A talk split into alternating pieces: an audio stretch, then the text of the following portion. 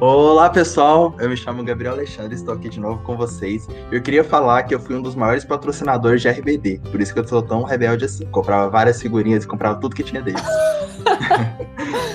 Ai, nada, olha, o seu foi o melhor, eu acho, até agora. Mas enfim, oi, gente, eu sou a Bruna uh, e a minha curiosidade no momento é que eu tenho um carro azul, bem azul. Tipo, vocês vão saber que sou eu. Se vocês verem um carro azul na rua, sou eu. Não é um Fusca azul. Não é um Fusca azul, mas é um carro azul. Oi, gente, eu sou a Poliana e eu tenho uma coleção de moedas de um centavo. Olha só, gente. Mas, gente. então vamos dar start ao nosso episódio. Tu, tu, tu, tu, tu.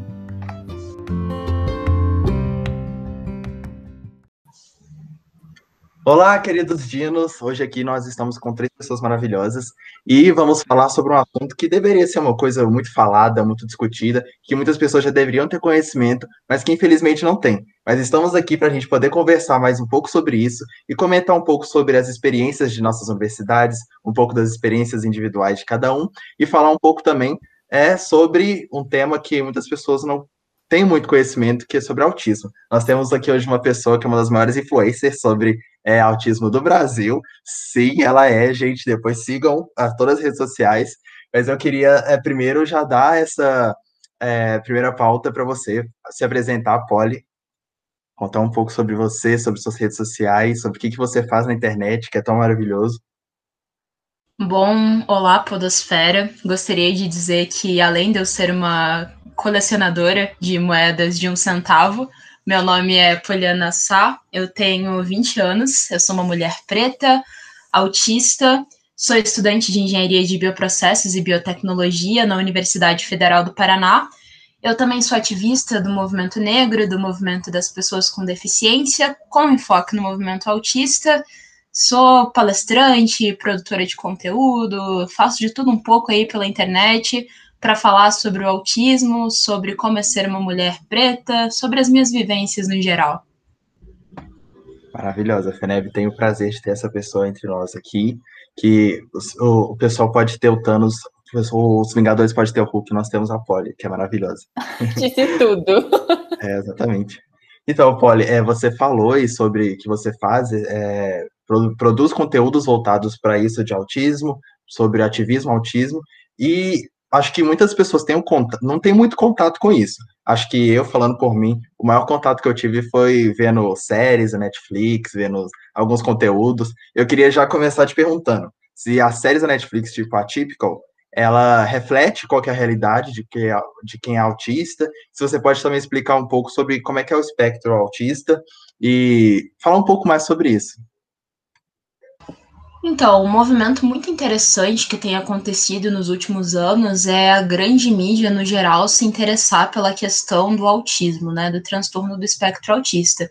Então, se a gente for pegar aí nos últimos cinco anos o que tem acontecido, surgiram, assim, é, várias séries, né, como é, Typical, The Good Doctor, antes disso a gente tinha The Big Bang Theory, que a gente tinha personagens autistas de alguma forma protagonizando ali os meios em que eles estavam sendo inseridos.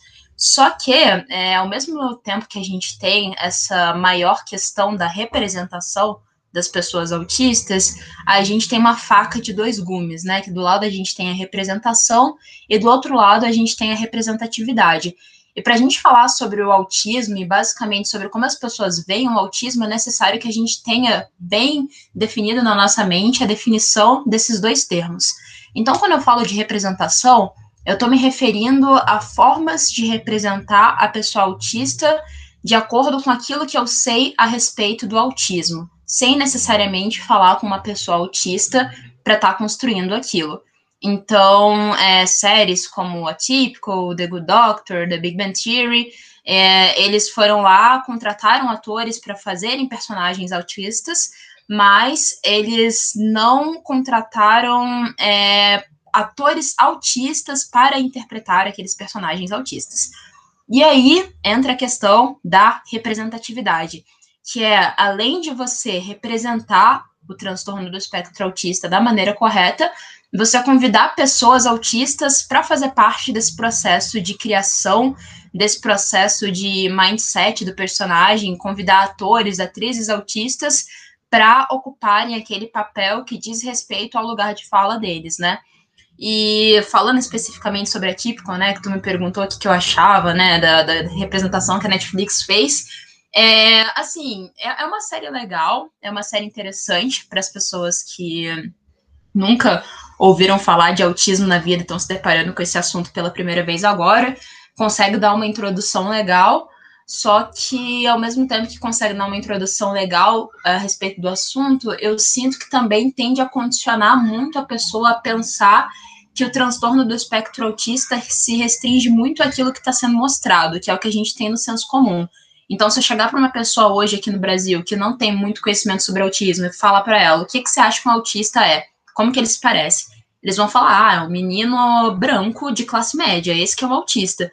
E no atípico a gente tem essa representação, né? Um garoto de, de classe média, branco, hétero, e que tem a questão das características autísticas bem marcadas de acordo com os níveis de necessidade e de suporte dele. Vou falar de novo. Quando, na verdade, o transtorno do espectro autista tem esse nome de espectro, não é à toa, porque nós temos um espectro de possibilidades, um espectro de demandas diferentes, um espectro de pessoas que constituem aquilo que está inserido dentro do transtorno do espectro autista. Então, não, não existe só autista branco, hétero, de classe média, existe autista preto também, existe autista LGBTQIA, existe autista periférico, existe autista com comorbidades associadas. Então a gente precisa levar tudo isso em consideração quando a gente vai debater sobre o assunto, para que a gente não caia naquele modelo biomédico que a gente costuma falar dentro da, da, da comunidade autista, o modelo biomédico social, que é como um autista deveria se parecer fenotipicamente e como ele deveria se comportar de acordo com aquilo que dizem os manuais diagnósticos, né? No caso, os mais antigos, que os mais modernos estão tendo essa tendência de mudar os seus paradigmas em relação ao diagnóstico, fazer uma estrutura mais ampla, né, para que a gente consiga de fato ter essa estrutura de leque do espectro, né? Eu consegui enxergar pessoas que estão em vários lugares com várias demandas diferentes e várias condições específicas e muito singulares Olha, você falou aí, é só uma pergunta relacionada a isso. Você vê que eh, você provavelmente consome muitos conteúdos também voltado para o autismo sobre isso, e eu queria saber também se você acha que aqui no Brasil e no exterior o autismo é abordado de forma diferente ou tem uma semelhança entre eles. Bom, o que eu vejo é que no, no exterior a gente tem o ativismo autista sendo construído também porém um, um, pouco mais tempo do que o ativismo autista tem sido pautado aqui no Brasil. E em países como Estados Unidos ou países da Europa, como Reino Unido, é, Portugal, países nesse sentido, eles têm mais condições de levantarem pesquisas a respeito do transtorno do espectro autista também, o que, querendo ou não, auxilia para o aumento da comunidade, né? Faz com que mais pessoas tenham acesso ao diagnóstico a partir dessas informações. Então, aqui no Brasil, só para vocês terem ideia, só em 2019 foi criada uma lei em que dizia que o IBGE deveria começar a coletar dados a respeito do transtorno no espectro autista em todos os censos que ele fosse fazer. Antes disso, não existia coleta de dados a respeito das pessoas autistas. Então, a gente ficou por muitos anos assim no escuro, sem saber quantos autistas tem no Brasil, é, quantos autistas pretos, quantos autistas brancos, quantos autistas indígenas onde esses autistas se encontram, se eles estão mais nas periferias, se eles estão mais nos bairros de, de classe média alta, era um completo escuro. E dentro disso, a, a, comunidade autista vai se construindo, seguindo mais ou menos esse modelo da que a gente acredita que aconteça na nossa sociedade, né? Em que nós temos um país em que mais da metade da população é preta, porém, somente as pessoas brancas que estão numa condição social, é, socioeconômica um pouco mais é, favorecida, né, tem acesso ao diagnóstico mais fácil, ao diagnóstico na, na primeira infância, né, nos primeiros anos de vida, enquanto a, a, populações que sofrem estigmas sociais e econômicos têm um pouco mais de entrave para ter acesso a esse diagnóstico. Então, na, na, comunidade autista, a gente enxerga exatamente isso.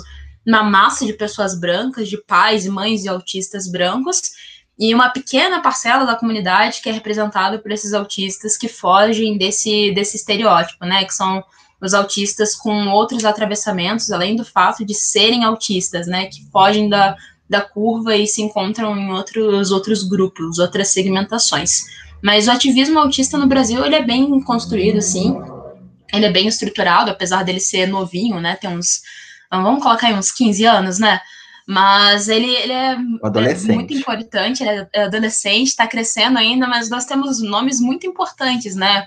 Como, por exemplo, o Lucas Pontes, a Luciana Viegas, a gente tem a Alpin Montenegro, a Gabriela Guedes, é, a Alice, a Carol Souza, tem várias pessoas que estão sendo muito importantes nesse, nesse quesito, né, de propagação daquilo que seria a comunidade autista, e desmistificação do que é o transtorno do espectro autista, para que as pessoas consigam de fato ter esse entendimento, né? E não a visão romantizada que é trazida nas novelas, nos filmes.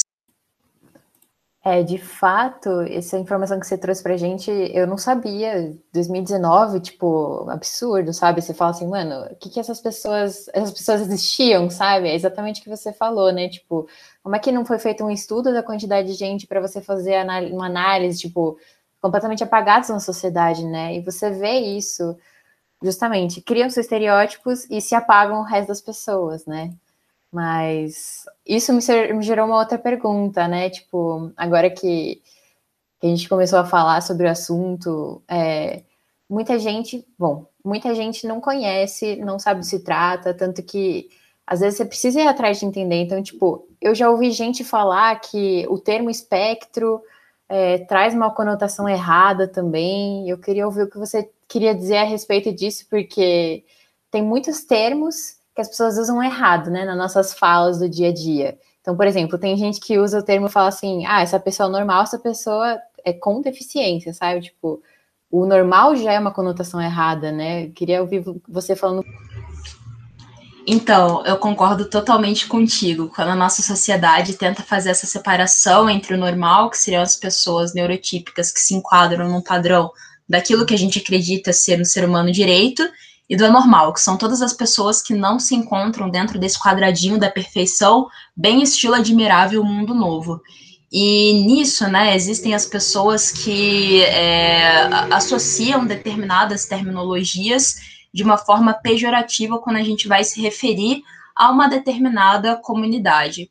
É, no caso, né, você citou essa questão do, do termo espectro.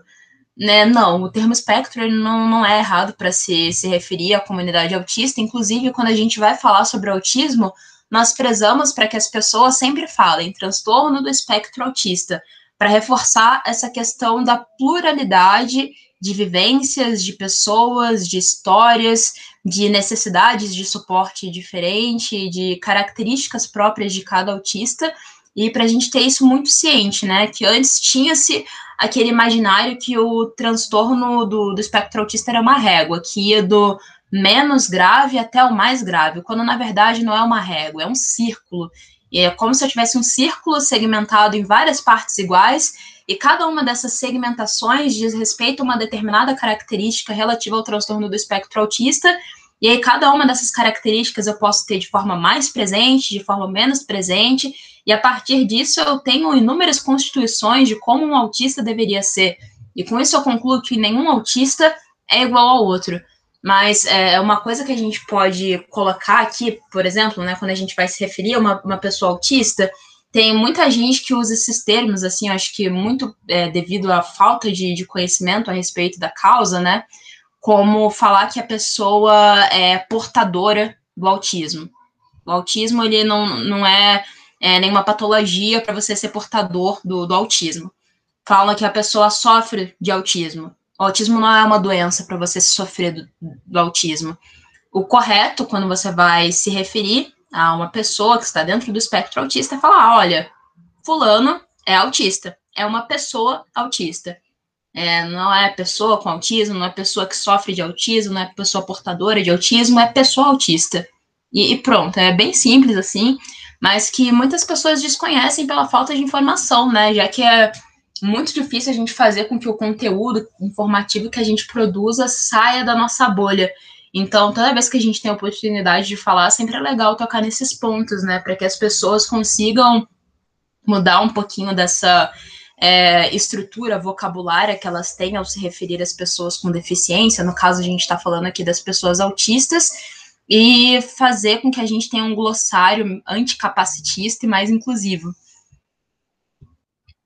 Opa, você falou aí sobre é, um pouco sobre como é para você essa questão do autismo. Eu queria saber também como que foi para descobrir é, que você é autista, como que foi é, o diagnóstico, como que foi aceito pela sua família, porque eu vejo que muitas pessoas também têm um pouco de é, um receio em aceitar que uh, é autista na família, sabe? Eu queria saber como é que foi para você.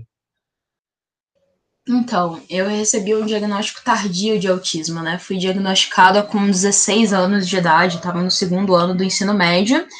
E, na verdade, eu não fui diagnosticada autista porque eu estava procurando saber se eu era autista ou não.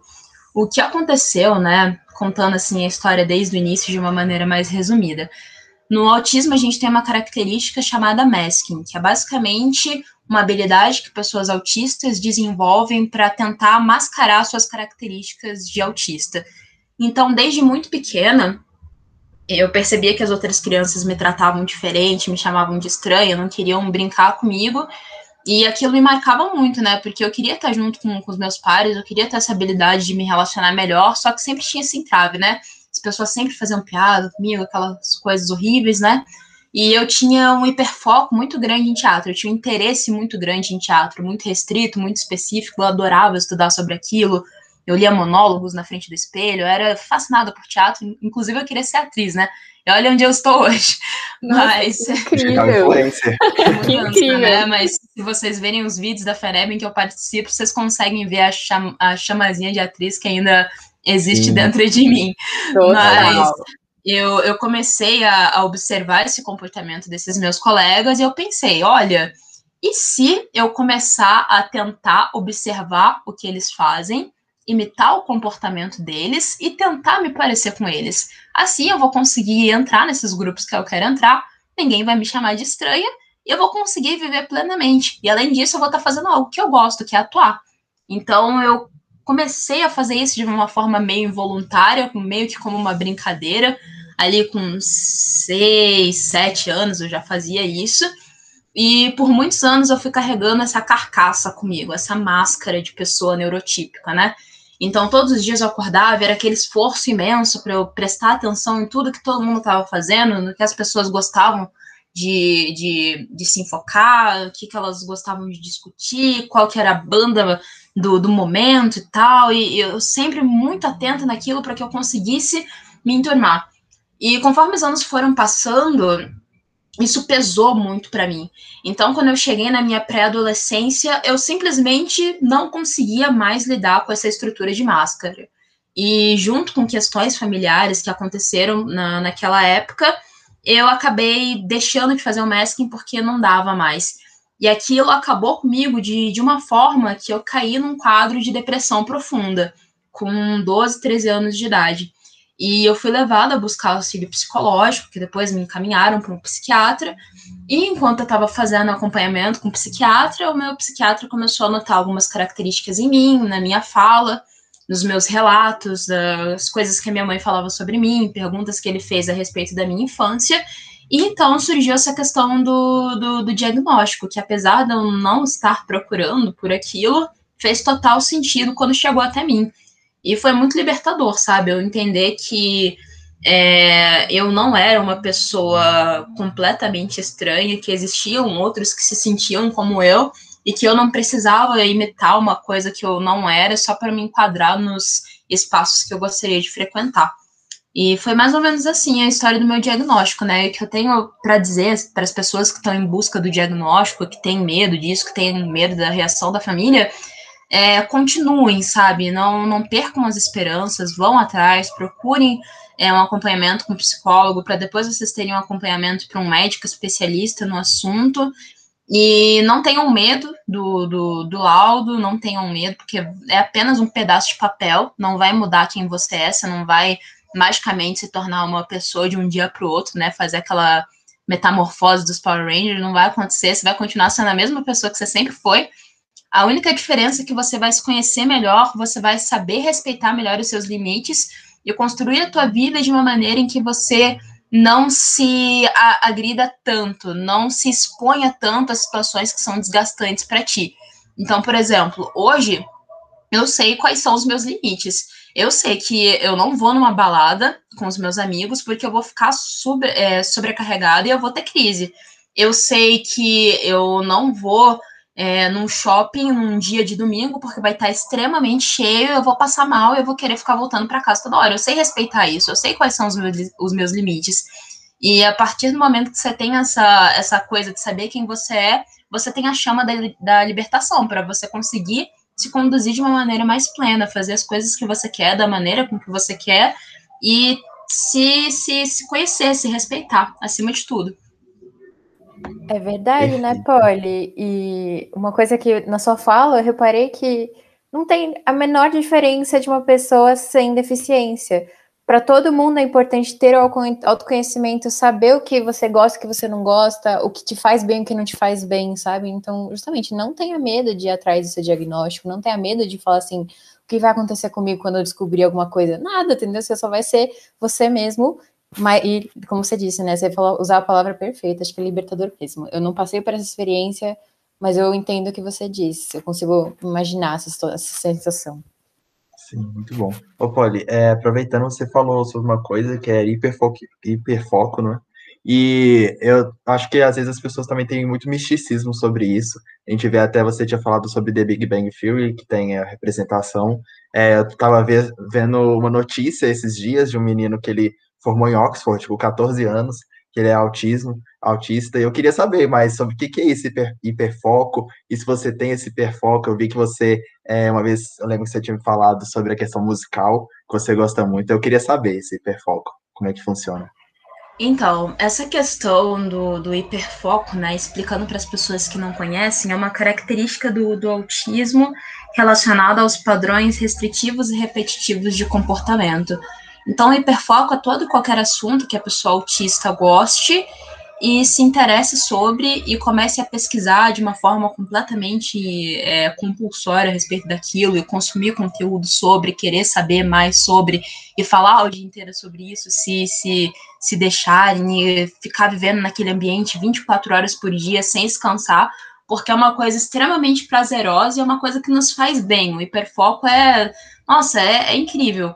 Porém, a, a, gente tem a interpretação errada do senso comum de que, por conta dos autistas terem hiperfocos, necessariamente os autistas vão ser gênios.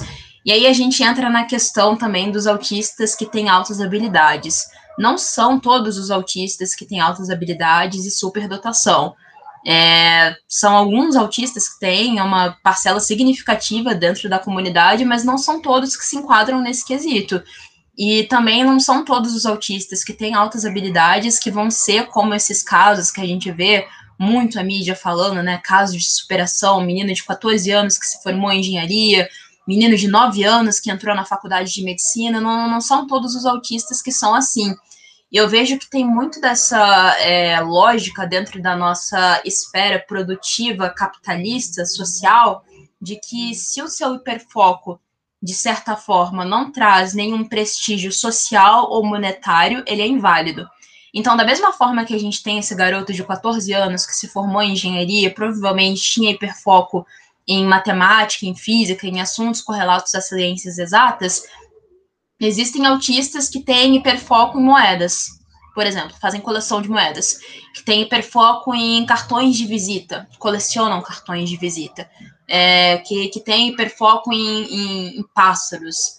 E, enfim, o hiperfoco pode ser literalmente qualquer coisa, sabe? E, e você esperar que é, o, o, autista se enquadre nesse padrão de uma pessoa que vai utilizar o seu hiperfoco para ser algo extremamente produtivo e notório na sociedade, a ponto de você ganhar um Nobel, alguma coisa assim, é muito errado. É você colocar um peso muito grande em cima das pessoas autistas e colocar as pessoas autistas que não se enquadram nesse campo de hiperfocos úteis, muito entre aspas, como sendo autistas inúteis, né? Porque é, eu já ouvi muita gente falando assim, né? Ai, eu queria tanto que meu filho tivesse hiperfoco em cálculo, que nem você. Ele faria algo útil da vida, né? Hoje em dia ele tem hiperfoco em desenhos da, da, da Cartoon Network, ele sabe todas as vinhetas, todas as falas de todos os personagens, e, poxa, não é assim.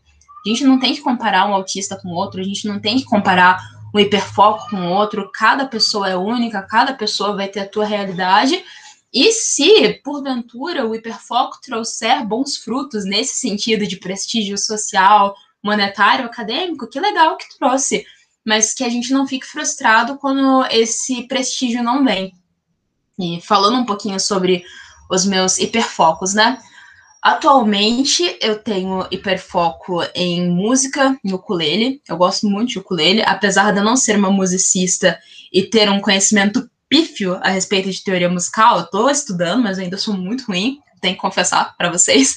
É, eu gosto é muito bom, de ukulele. Tá sendo humilde. É muito mentira, ela toca é, muito, ela toca muito. Não, eu, eu, queria saber tocar, tocar melhor, mas eu tô estudando para isso. Eu tenho hiperfoco em ukulele, em canto.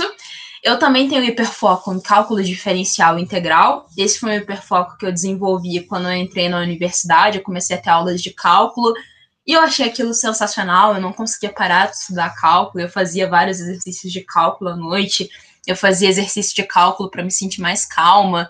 Eu consegui é, desenvolver um artigo junto com um professor da, da minha universidade, né, que se tornou meu orientador, com base num trabalho que ele tinha passado para a gente sobre é, derivadas e tudo mais. A gente conseguiu desenvolver uma teoria que depois virou artigo, e tudo isso relacionado ao meu hiperfoco. E eu também tenho hiperfoco em engenharia tecidual, que esse é um pouquinho mais difícil, porque é, dentro do, dos parâmetros onde eu me encontro, eu não tenho muitos orientadores para me auxiliarem com isso mas eu já tenho os meus planos aí do que fazer, com quem conversar. Seria pra... com a FSJ, tá? É, é isso que eu tava aí. pensando, conversar contigo depois, Gabs, para achar um professor aqui de Curitiba que trabalhe com microbiologia esteja disposto a começar a fazer estudos com engenharia tecidual, porque é algo que me interessa bastante. E atualmente eu estou assistindo as aulas do MIT, né, que estão no YouTube, disponíveis sobre o assunto, daí eu consigo ler e tento pegar é, os livros, né, que são extremamente caros, mas às vezes a gente consegue achar um PDF ou outro na internet para saber um pouquinho mais sobre o assunto. Ah, e eu também tenho hiperfoco num cantor de blues, um dos pais do blues, chamado Robert Johnson, que é conhecido como o demônio do blues. Para quem conhece, vai saber o que eu estou falando. É muito legal. Procure as músicas. Altas indicações, hein, gente? Ô, Polly, já que a gente entra no assunto universidade, eu acho que a gente podia começar umas perguntas relacionadas a esse assunto, porque como que é abordada a diversidade, o autismo em si, né? Porque você está tratando esse assunto aqui com a gente, na universidade, na universidade de vocês, na verdade, é uma pergunta ampla, né, para Gabriel e Polly. Se vocês vivenciam algo, né, melhor dizendo, não sei, tipo, o assunto em si. É, posso começar, Gabs? Ok. A minha experiência enquanto aluna, né? É, antes de eu entrar na, na UFPR, eu era aluna de uma instituição particular.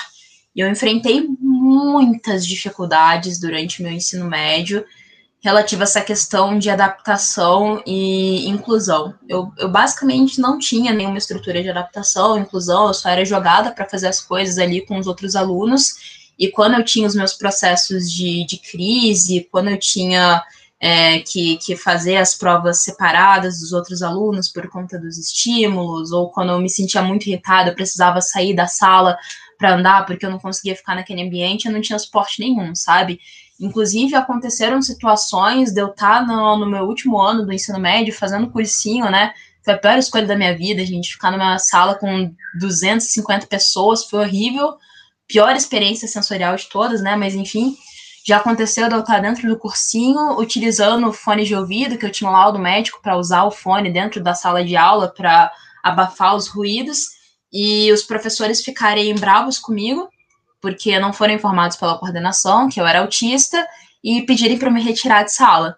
E nisso com todos os alunos vendo, e as pessoas não sabiam que eu era autista também, então muita gente ficava pensando que eu estava tendo uma postura desrespeitosa em relação ao, ao professor, né? A gente também tem muito essa coisa do, do contato visual, que não necessariamente a gente precisa estar tá olhando para a pessoa para estar tá prestando atenção no que ela está fazendo. Então, às vezes eu ficava olhando para o chão ou para o lado, eu estava prestando atenção no conteúdo, mas as pessoas achavam que eu estava tendo total descaso com a matéria que estava sendo passada. É, também tem é, essa questão das expressões faciais, né? Que a gente tende, algumas pessoas autistas tendem a ficar sempre com a mesma expressão. Então, depois de muito tempo, eu fui descobrir que tinha muita gente que me achava antipática, porque eu ficava sempre com a mesma feição, eu, eu não mudava, e ficavam achando que eu era arrogante, né? Porque eu tirava notas muito boas e, e, ia bem no, no, no simulado, e falavam, não, ela é arrogante, ela fica assim porque ela não quer se relacionar com os outros, e ela usa o fone de ouvido porque ela quer parecer a, a pessoa super incrível e, e, descolada que quebra as regras do sistema, quando na verdade eu só estava sendo eu e eu precisava de uma estrutura de amparo. E eu não tive isso. Numa instituição particular em que eu pagava para ter isso. Mas, quando eu entrei na universidade pública, eu acho que para todo mundo que estuda numa instituição pública, isso é muito visível, assim, seja no, no ensino médio, né, no Instituto Federal, ou seja, numa universidade é, federal, numa universidade estadual, coisas nesse sentido, a gente tem essa, esse contato com um, um mundo de diversidade muito mais amplo do que as outras esferas que a gente costumava a, a encontrar antes de estar dentro do espaço da universidade. Então, eu comecei a ter muito mais contato com o pessoal do movimento negro, do movimento LGBT, Consequentemente, eu também encontrei mais pessoas com deficiência. E, por sorte, eu também tive uma acolhida melhor por parte da, da equipe pedagógica da universidade e essa preocupação em fazer com que o ambiente de sala de aula, em que as estruturas propostas pelos professores fossem mais adaptadas para a minha realidade, para que eu conseguisse frequentar é, as aulas da mesma maneira que os outros alunos conseguiam. Então, eu lembro que assim que eu fui aprovado no vestibular, a primeira coisa que eu fiz foi pegar o meu laudo médico, pegar as minhas necessidades de suporte acadêmico, chegar na, na, no núcleo de atendimento às pessoas com deficiência e falar: olha, esse aqui é o meu laudo, é, são essas as coisas que eu preciso, eu quero estar numa reunião com os coordenadores do curso, eu quero que os professores do curso saibam que eu sou autista, que eu tenho direito a fazer isso, isso isso quando eu precisar, e que eu tenho o suporte necessário dentro da estrutura da universidade pública para que eu consiga me formar. Afinal, eu tenho o direito de estar aqui tanto quanto os outros alunos, né? Então, é, ainda assim, é, é, é uma coisa um, um, pouco chata de se fazer, porque a gente está falando de um departamento público, né? Então, quando você pede, por exemplo, um acompanhante terapêutico para o período da pandemia, que é o que eu estou tentando fazer agora, às vezes é um pouquinho complicado, né? Porque eles vão lá e pesquisam, ah, será que vamos contratar alguém? Será que vamos chamar um aluno de um, de um período é, superior ao dela para conseguir acompanhar e tudo mais, mas é, a gente continua lutando e pressionando para que esses direitos sejam é, exercidos, né? Porque, como eu disse antes, nós podemos e devemos estar ali tanto quanto qualquer outro aluno e que todas as adaptações que sejam necessárias serem feitas, sejam feitas para que eu possa ocupar o meu lugar. É, e é basicamente essa experiência que eu tenho, assim, enquanto pessoa com deficiência dentro da universidade. É, falando um pouco sobre o que eu conheço de diversidade, que passou na minha vida toda, né? Eu, no ensino médio, ensino fundamental, eu sempre estudei numa escola particular. Foi a mesma escola desde que eu praticamente nasci até a hora de eu formar. E na minha, minha escola lá, ela não tratava muito de assuntos como é, racismo, eles não tratavam muito sobre homofobia. Sobre acessibilidade de deficiência em si, eles às vezes tratavam, porque tinha alguns alunos lá, tinha uma pessoa com autismo, tinha uma pessoa que era cadeirante, então a escola tinha uma certa adaptabilidade, é, acessibilidade, só que sobre assuntos diversos, sobre diversidade, sobre inclusão, não era muito tratado. Então, eu, quando eu saí da, da escola, né, eu pensei que a minha faculdade ia ser exatamente assim é, e menos ainda com a questão de acessibilidade, porque a gente sabe como é que é a questão de financeira, pública, só que eu acabei que, ainda bem que eu estava errado, né, é, a minha universidade, meu campus, eles é só engenharia, então tem, são cinco engenharias. Então, imagino o que eu pensava. Eu pensava que no meu campus as pessoas seriam machistas, homofóbicas, se não seriam abertas à diversidade. E glória a Deus, eu estava errado. Eu estudo na UFSJ e eu tenho muito orgulho de falar. Claro que a gente tem sempre que tratar sobre esses assuntos, sempre colocar é, em pauta, porque é uma coisa que toda vez que vai entrando pessoas novas, elas entram ainda com a cabeça de, às vezes, de ensino médio, às vezes de escola, às vezes carregando a falta de diversidade que elas tiveram ao longo da vida. Então, na universidade em si, na minha, eu falo que eu tenho muito orgulho que a gente tem muitos projetos voltados tanto à diversidade quanto é, acessibilidade. É, nós temos alguns alunos que, que, são surdos, então lá é ensinado muita questão de Libras. É, nós temos toda a adaptação da universidade em si, não sei se é obrigatório todas as universidades do governo serem assim, mas deveria ser, né? É o mínimo. E sobre questões sociais, a gente tem, eu vou citar alguns projetos, por exemplo. É, na minha universidade, a gente tem Café com as Bichas, a gente tem o Movimento das Mulheres, a gente tem é, o meu amigo, ele é um dos fundadores do Movimento Negro do MEG, que o MEG é o Movimento Empresa Júnior. E ele foi um dos fundadores do Movimento Única, né? Não sei se vocês conhecem, mas procurem saber, que é um movimento negro dentro do MED, que é das, das empresas júnior. Então eu vejo sempre que a minha universidade a gente sempre tenta é, se unir e propor mais a diversidade. Eu até tinha um certo preconceito, pensando que a Atlética, pelo menos, ia ser muito mais que nem gostaria de ver nos filmes americanos, né? O pessoal todo lá descoladão, com preconceito e tá. Isso não é descolado, gente. Mas a minha atlética também, ela sempre propõe a diversidade, ela sempre fala muito da questão LGBT. Então, sobre essa questão de diversidade em si, inclusão, eu tenho muito orgulho na minha faculdade, sabe? Eu queria que todas as universidades fossem assim, ou fossem um pouco mais parecidas. E, Bruna, você perguntou da gente, queria saber também como é que é a sua. Ah, da minha? Bom, gente, eu faço a Unis em Sorocaba, uma faculdade particular, universidade particular, né? E lá, sim, eu me deparei por, com várias situações em que eu via colegas meus, porque na minha turma de engenharia de bioprocessos tinha colegas meus que tinham. É, que é, foram nesse núcleo também que tem na universidade para falar assim: seguinte, olha, eu tenho tal, tal, tal situação, preciso que essa tomem essas medidas. Então, por exemplo, né? Eu vou citar um exemplo, não vou citar nomes, claro, mas tem um colega meu na minha turma que ele é, é surdo. Então ele tem um aparelhinho de surdez e ele chega na aula, o professor chega na sala e ele entrega para o professor um amplificador, sabe? Que é aquele colarzinho que ele coloca assim. Então, tipo, todo mundo já entende o que está acontecendo e eu reparei que, assim, o professor entrou na sala e ele já foi atrás dele, tipo, você é o fulano? É você que precisa que eu coloque o um negocinho aqui, sabe? Tipo, aquela preocupação, tipo, Aí ele faltava na aula, gente, mas cadê, sabe, fulano, né? Então, tipo, eu achava muito legal que as pessoas se preocupavam com isso o tempo todo.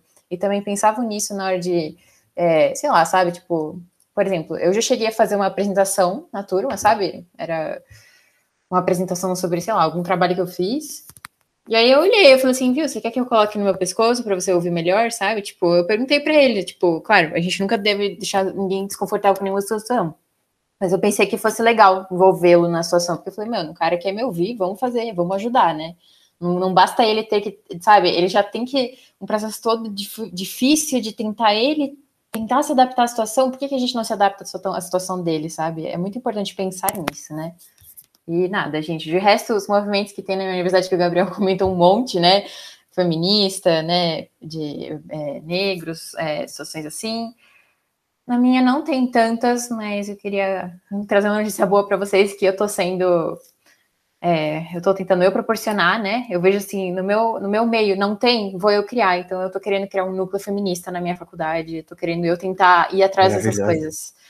Porque, mano, uma coisa muito importante é você falar assim, mano, não tem, por que, que eu não vou atrás, sabe? Por que, que você não cria esse sentimento de falar assim, Sim. eu vou atrás e vou fazer acontecer, sabe? Então, uma dica para vocês ouvintes se não existir na faculdade de vocês, vão atrás, criem, questionem, falem, meu, por que, que não tem um, sabe, um, um grupo para falar sobre tal assunto? Por que vocês não trazem palestras sobre esse assunto, sabe? Eu sou a pessoa que sempre mete o, né? Eu não quero falar mete o pau, mas é isso. Eu sempre vou atrás e falo, meu, por que, que não tem isso aqui? Eu quero, a gente precisa disso, ponto, acabou. Eu sou meio assim. Inclusive, é, eu tenho até um, um, pouco de medo de falar sobre isso, porque a gente às vezes fica muito incluso dentro de uma bolha, né? Então eu fico com medo de falar que minha universidade é assim, assim, assim, e às vezes não é. Por exemplo, vocês estão falando aí, mas eu nunca vi falar nada sobre autismo na minha universidade. Então, assim, talvez seja dentro da minha bolha que as pessoas tentam sempre proporcionar diversidade, mas no geral eu não posso afirmar que é assim, sabe? Mas a gente sempre tenta. E às vezes também comparado com o ensino médio, comparado com a universidade, eu tenho sentido esse baque de uau. Mas acaba que a gente fica muito preso na bolha, assim, né?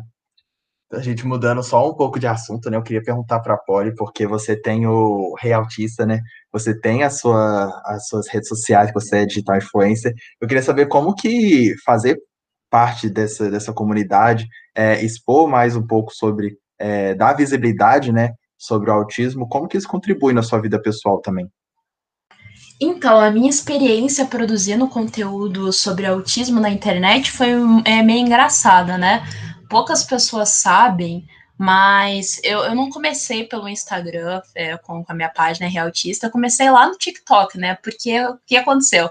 É, início de 2020, gente. pandemia, né? As aulas na, na universidade tinham cessado por aquele período.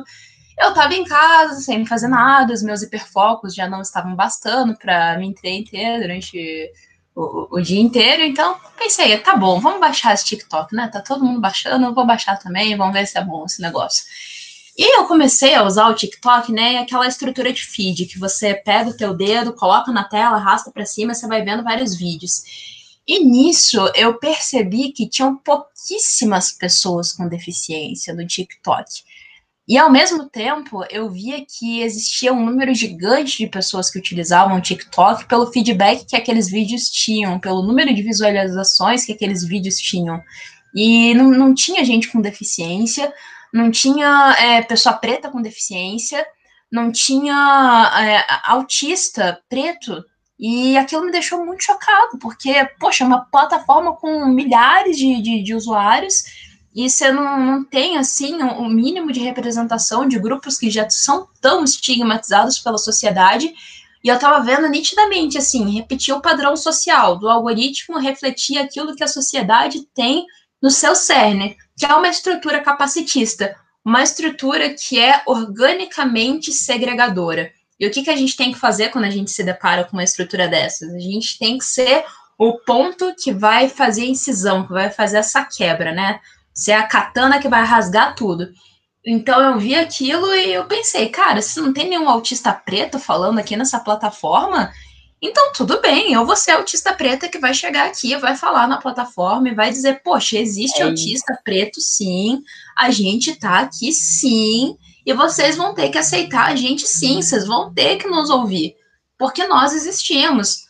Nós somos subdiagnosticados, nós somos segregados, nós somos impedidos muitas vezes de ter acesso ao básico de serviço público em relação à saúde mental, mas nós existimos, não adianta querer se isentar da responsabilidade, né? Quando a gente fala do Estado, se isentar da responsabilidade dos cuidados para com essas pessoas, porque elas vão continuar lá e elas não vão deixar de existir. E eu queria ser essa voz, sabe, para mostrar para as pessoas que gente como eu existia e que gente como eu podia falar sobre autismo sim, não era só pessoa branca, é, menininho branco, menininha branca de classe média alta, com todo aquele aparato e ring light e, e tripé, essas coisas assim. Não, não eram só essas pessoas que teriam direito de falar. Eu também poderia falar enquanto mulher preta, pobre, com, colocando é, o celular no meu guarda-roupa para dar suporte e altura para fazer os meus vídeos e me virando do jeito que dava, sabe? Então eu comecei a fazer esses vídeos pílula pro, pro TikTok, né? Que são vídeos que tem no máximo um minuto. E eu tentava me virar naquele um minuto que eu tinha, trazendo informações úteis a respeito do transtorno do espectro autista. Então eu comecei a falando sobre o que era o é, hiperfoco, o que, que era é, hipersensibilidade sensorial, sobre o autismo em mulheres, sobre pessoas pretas e o autismo, sobre é, as crises no autismo, sobre coisas que você pode fazer para auxiliar um autista enquanto ele está em crise, enfim, fui fazendo conteúdos nesse sentido. E conforme eu ia crescendo na plataforma, ia ganhando seguidores, atualmente eu acho que eu tô com, deixa eu abrir aqui para ver, eu tô com uns 25 mil lá no, no TikTok, ainda sou uma conta bem pequena. Isso. Mas enfim, né? Conforme eu fui crescendo, 26 mil. É, conforme eu fui crescendo, as pessoas foram pedindo para eu criar conta em outros lugares, né? Porque por mais que o TikTok tenha esse alcance imenso, acaba que no final é só a bolinha do TikTok, né? Então só a galera do TikTok sabe o que acontece dentro do TikTok, a não ser que alguma pessoa vá lá e compartilhe o vídeo para outras redes sociais. O que muitas vezes não acontece, né? A não ser em casos como, sei lá, o do Mário Júnior, que aí escapuliu do TikTok, foi para a vida, foi para o mundo, todo mundo ficou conhecendo. Mas começaram a pedir para eu criar o um Instagram, né? E eu pensei, cara, tá bom então, né? Eu vou criar um Instagram, eu vou basicamente repostar as coisas que eu posto aqui e vai ser isso. Não, não vou me esforçar para fazer coisas além desse sentido. Lê do engano, né? Eu entrei no Instagram e foi aí que eu entrei com tudo no, no ativismo mesmo. E eu comecei a trabalhar melhor nos meus vídeos, eu comecei a fazer essa questão da legendagem para tornar é, o meu conteúdo mais acessível. Eu comecei a fazer vídeos mais longos, já que eu não tinha restrição mais de um minuto. Comecei a escrever textos falando sobre esse assunto também. E quando eu vi, já tinha gente me, é, me chamando para participar de, de live, de, de roda de conversa, me chamando para fazer palestra, para participar do. É, é, ser um dos fundadores do Vidas Negras com Deficiência Importam aqui do Brasil. E foram coisas que eu fui conseguindo, assim, né, com, com essa minha história dentro do ativismo, com essa minha caminhada que, apesar de estar tá sendo um período relativamente curto, me rendeu muitos frutos, é, permitiu que eu amadurecesse muito enquanto pessoa, enquanto ser humano, criasse uma estrutura anticapacitista e antirracista mais firme, e é, tem sido uma experiência muito legal, assim, muito enriquecedora. Eu conheci muita gente legal, fiz muita coisa legal, tô fazendo ainda e espero continuar nessa vibe no, nos próximos anos. É só sucesso daqui para frente. Roy pode. É isso aí. Achei. Eu acho que se eu puder fazer um comentário, Polly, eu acho que você disse tudo. Você é uma ativista, né? Mas é importante que não só a Polly, mas todos nós nos tornemos ativistas também, certo? Porque um ativista é um reeducador que se fala, né, Polly? É tipo, existe um sistema que a gente precisa reeducar, entendeu? Porque não tá certo do jeito que tá, tá sendo um que não, não tem inclusão, que trabalha com essa história do capacitismo. Inclusive, eu ia falar para você, Polly, porque você citou, e eu acho que é um tema que você podia comentar, se você puder, sobre o que é o capacitismo, o porquê que é uma, uma estrutura rígida, complicada e que não deveria existir, né? Tipo, e é, era um tema que eu acho legal você podia comentar agora a respeito. Que a gente podia tentar transformar isso, tipo, nós, nossos ouvintes agora, né? Reduquem, reduquem, reduquem-se, tá certo essa palavra? Não sei. Reduquem-se, aprendam, tipo, é que, que eu vi muita gente que fala, tipo, eu sigo muitas pessoas que também, com a Poli, são ativistas, e ele fala assim, meu, tá bom, você tá errado, não vai estar, tipo, então tá bom, vai aprender o que é o certo, entendeu? Não fica nessa, você fala assim, putz, eu tô errado. Não, meu, vai atrás de aprender, vai atrás de, de escutar as pessoas que podem te ensinar a respeito, sabe? Mas eu queria ouvir você agora, Polly, sobre esse assunto. Bom, para as pessoas que nunca ouviram falar sobre o capacitismo, dando uma explicação bem simples e direta para que se torne mais compreensível. Capacitismo nada mais é do que toda e qualquer forma de preconceito direcionada a uma pessoa com deficiência com base na deficiência que essa pessoa tem. Então, frases como é, você está mais perdido do que cego em tiroteio, você deu o, uma mancada, para de agir assim, parece que você tem Down, parece que você é autista. Isso são termos capacitistas, isso são frases capacitistas atitudes capacitistas que a gente pode listar. Se eu tenho é, um, um estabelecimento, um mercado, por exemplo, e eu não construo esse mercado de forma que ele seja acessível para as pessoas com deficiência no geral, as pessoas que tenham deficiências físicas, as pessoas que sejam neurodiversas, se eu tenho essa, essa estrutura comercial, eu não me preocupo em fazer o meu ambiente ser mais inclusivo, é, se eu vou representar um personagem autista, eu não me preocupo em chamar autistas para auxiliarem na escrita do roteiro. Eu chamo uma pessoa que não é autista para fazer o papel de autista. Eu ainda faço uma representação completamente errônea do que é ser autista. E sim, eu estou falando daquele filme da Cia, o Music. Eu estou sendo muito capacitista. Aquele filme é uma aberração, gente. Não assistam. Eu, eu, eu tive que assistir enquanto, enquanto ativista para falar para as outras pessoas que, que era aquilo. E aí eu me arrependi amargamente. Mas foi um mal necessário. Então, o capacitismo é basicamente isso. E a gente vive numa estrutura capacitista no nosso país, porque é, desde a constituição da, da nossa república até antes, né, mesmo no Brasil Império, a gente sempre teve essa postura é, muito segregadora em relação às pessoas com deficiência. Então, as famílias que tinham é, filhos com, com, com deficiência escondiam os seus filhos, né? Ou levavam eles para instituições que eram direcionadas para os cuidados dessas pessoas, e muitas vezes essas é, pessoas com deficiência ficavam anos e anos lá até morrer, coisas nesse sentido. É, quando a gente fala de pessoas pretas, por exemplo, a gente tem um exemplo é, muito contundente que existiu aqui no Brasil na segunda metade do século XX, foi o Hospital Colônia Barbacena, um hospital de Minas Gerais que ficou muito conhecido num livro chamado Holocausto Brasileiro, que depois veio a virar o documentário. E pelo título você já deve imaginar é, como que era o hospital e o que, que acontecia lá dentro. E a maioria das pessoas que eram pacientes, que eram internos desse hospital, Colônia Barbacena, eram pessoas pretas, né? A gente consegue ver isso através dos relatos das pessoas que trabalharam, que trabalhavam lá, pelas próprias fotografias, as imagens que foram feitas lá dentro e tudo mais.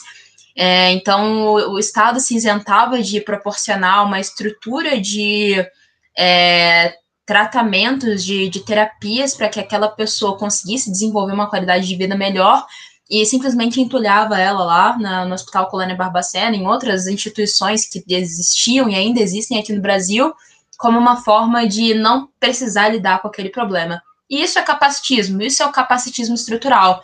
A gente ouvir sobre casos de pessoas com deficiência que são assassinados pela polícia em função da sua deficiência, porque a polícia não tem o mínimo trato para as pessoas com, com, com, deficiência, quem dirá as pessoas pretas com deficiência, né? Então a gente escuta no Jornal Nacional o caso de um garoto negro autista que foi baleado durante uma operação policial, a gente escuta aquilo jantando, termina de comer, vai dormir tranquilo, com a consciência limpa, como se nada tivesse acontecendo. Isso é o capacitismo, isso é capacitismo estrutural. E é, esses dias, inclusive, eu fiz um post falando sobre isso né, no Rei Autista, em que todos nós somos capacitistas, nós somos pessoas capacitistas em desconstrução. Então, a desconstrução do capacitismo é uma luta diária, uma vigília constante de ações, pensamentos, de falas, atitudes e de tudo que você faz para com aquilo que está ao seu redor é uma estrutura muito semelhante ao que a gente tem com o racismo, né? Que é, todas as pessoas são racistas e estão num processo de antirracismo, de internalizar o que é aquilo, de entender o que você pode fazer a partir da tua postura de pessoa privilegiada e utilizar daquilo para dar aquele highlight que as pessoas falam, né, para as pessoas que não são contempladas por essas estruturas que são socialmente moldadas na população brasileira. Muito bom, muito bom. Acho que essa é uma discussão que muitas pessoas deveriam ter para para observar se elas falam essas coisas no dia a dia delas.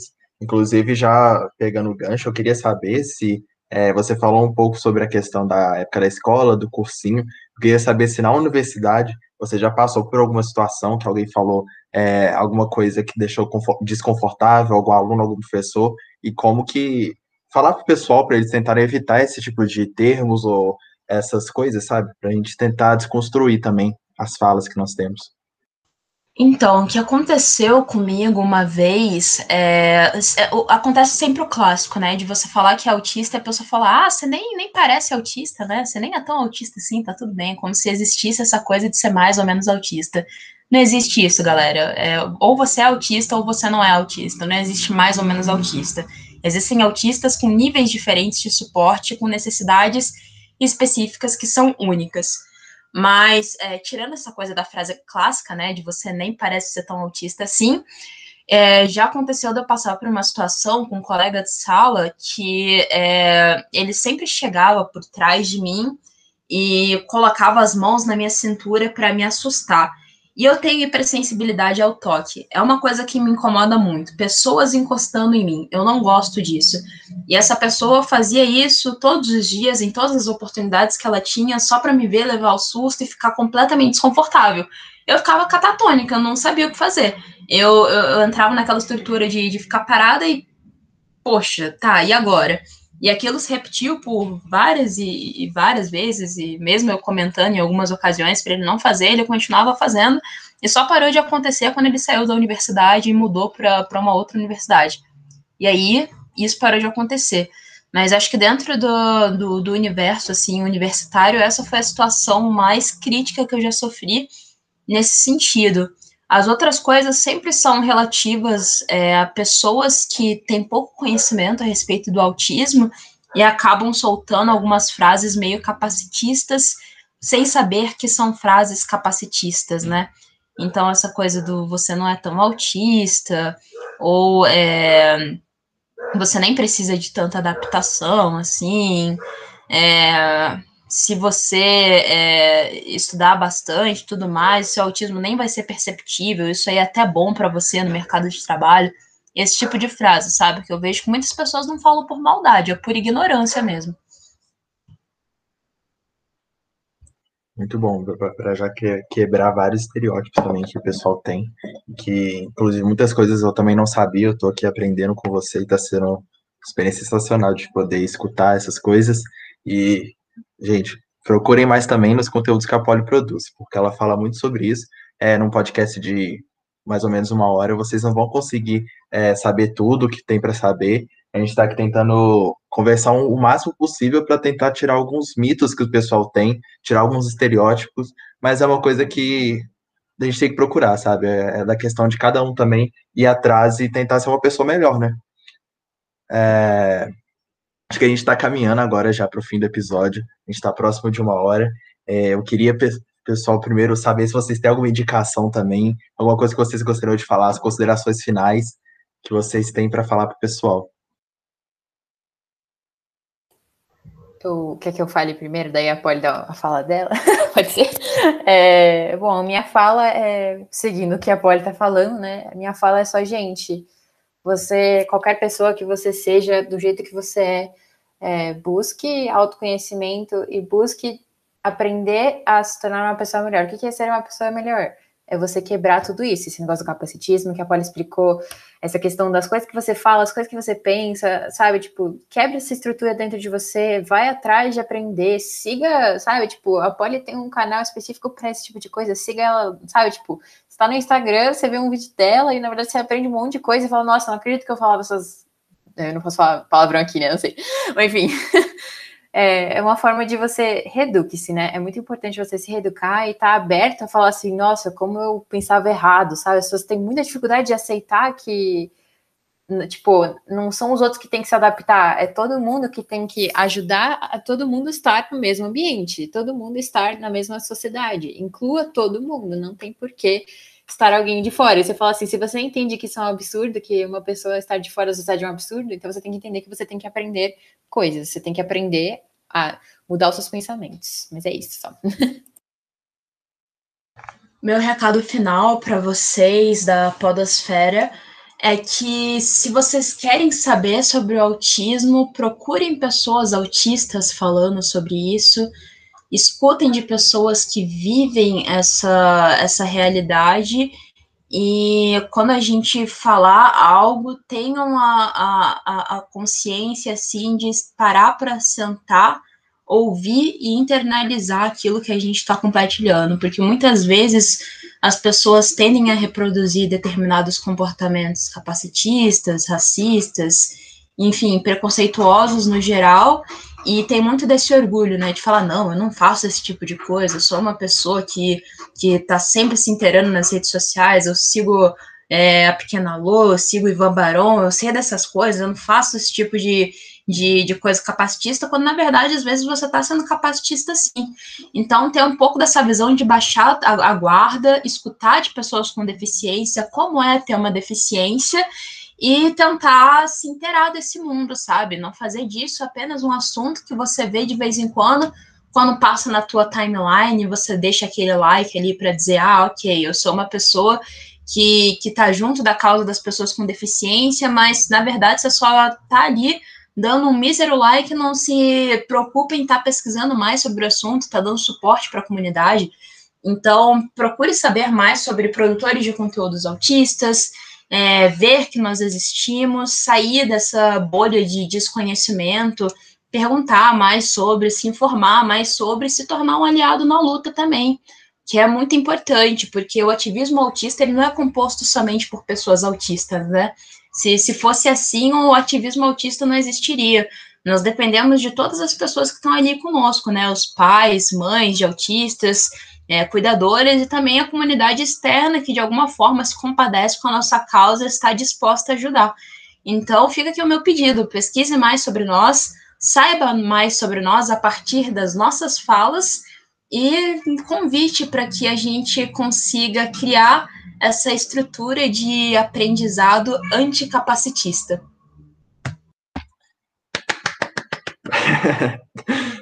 Gente, então agora, ah, antes disso, fazer aquele negócio bem marqueteiro que vocês conhecem.